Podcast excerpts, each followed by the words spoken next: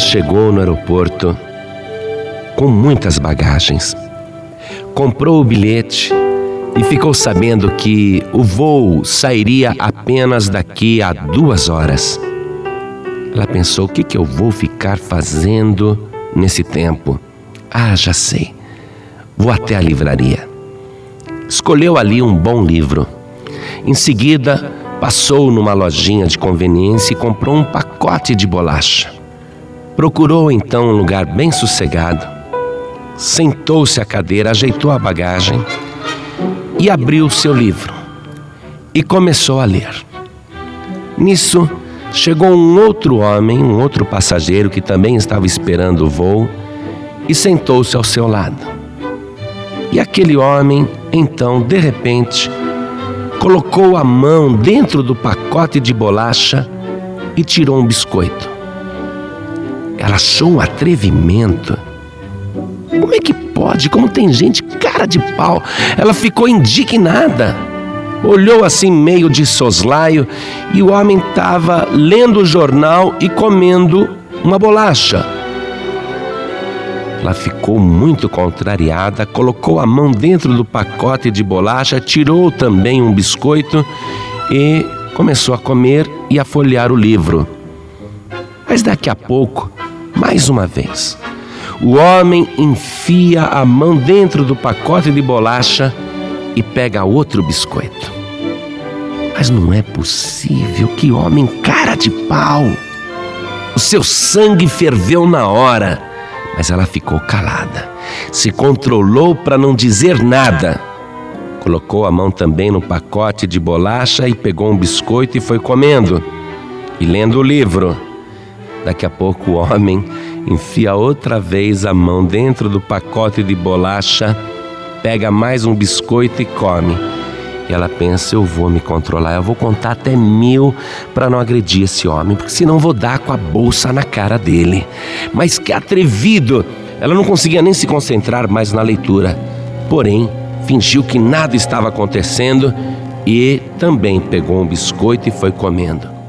E assim foi. O homem pegando o biscoito e ela também pegando, até que sobrou uma única bolacha. E ela pensou: não vou pegar, não, quero ver o que esse atrevido vai fazer. Eu quero ver até onde vai a sua cara de pau.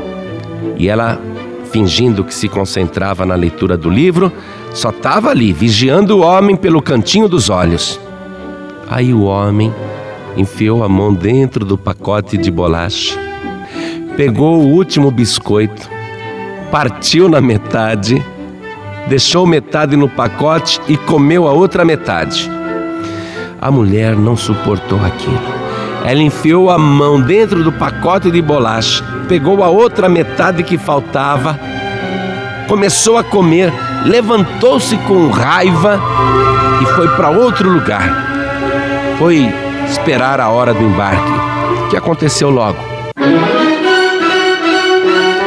revoltada com aquele episódio, admirada com a disfarçatez daquele homem. Ela sentou-se, apertou o cinto de segurança, a bolsa estava no seu colo.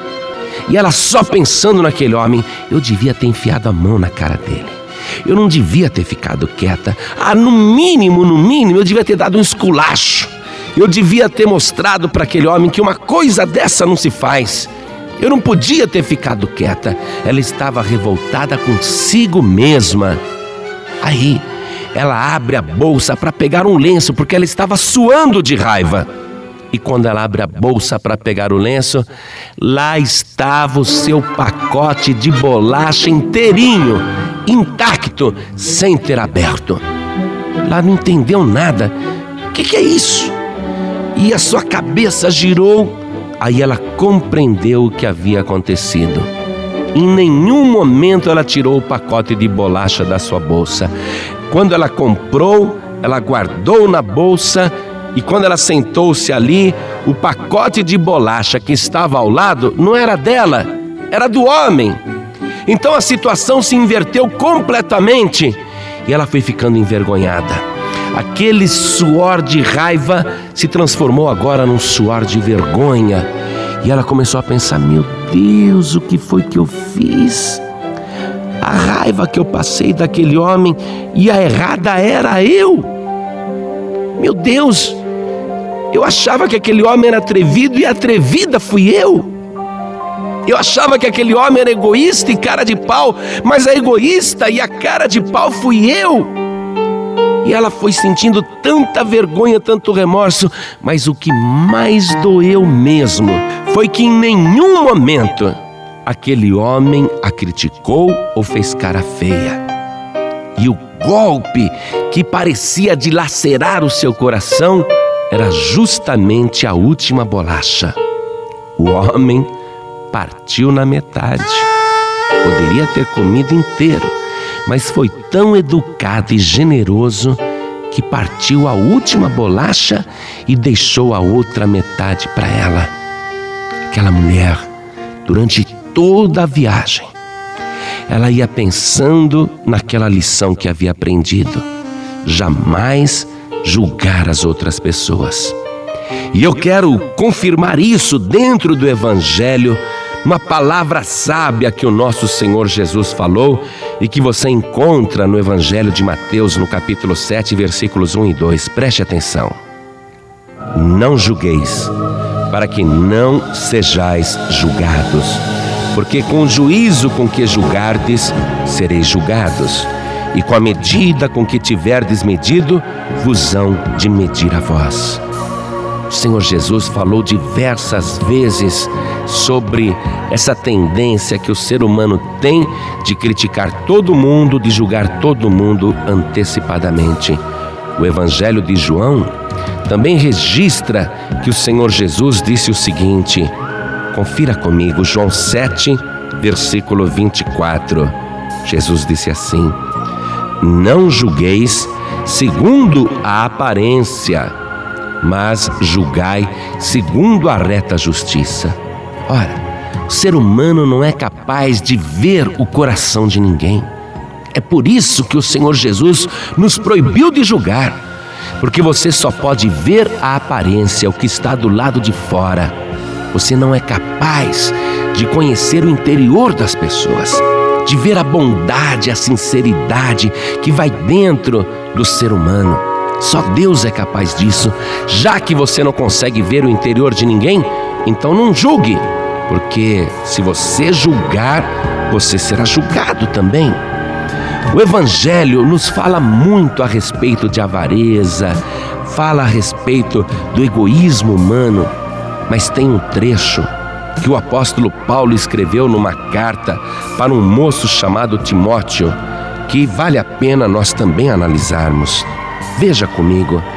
Segunda carta de Paulo a Timóteo, capítulo 3, versículo 1 em diante, diz assim: Sabe, porém, isto, que nos últimos dias sobrevirão tempos trabalhosos, porque haverá homens amantes de si mesmos, avarentos, presunçosos, soberbos, blasfemos, desobedientes a pais e mães, ingratos, profanos, sem afeto natural, irreconciliáveis, caluniadores, incontinentes, cruéis, sem amor para com os bons, traidores, obstinados, orgulhosos, mais amigos dos deleites do que amigos de Deus, tendo aparência de piedade, mas negando a eficácia dela. Destes, afasta-te. Você está vendo?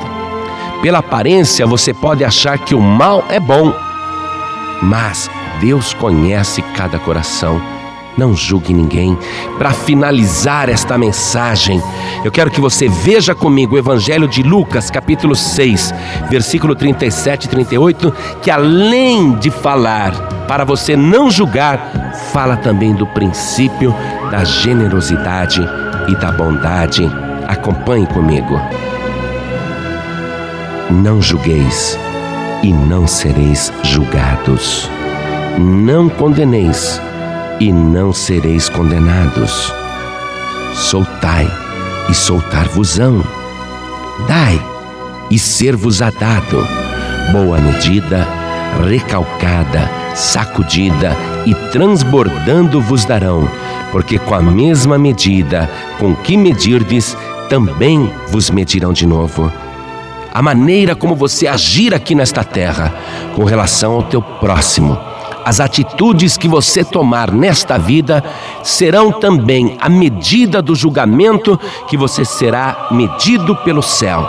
Então, quanto mais misericordioso você for, quanto mais generoso você for, quanto mais você soltar as pessoas, quanto menos você julgar, ou melhor, quando você não julgar ninguém, quando você não condenar ninguém, então também você não será condenado.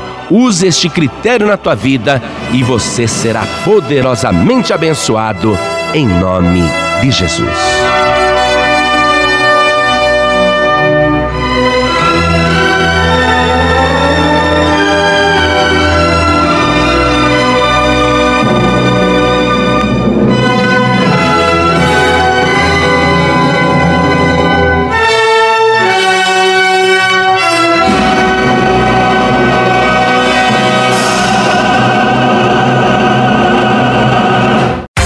Você acabou de ouvir este podcast com João Ribe Palharim, um oferecimento dos pregadores do telhado. Para saber mais sobre este trabalho, acesse o site pregadoresdotelhado.org.br. Pregadores do Telhado, feliz a nação cujo Deus é o Senhor.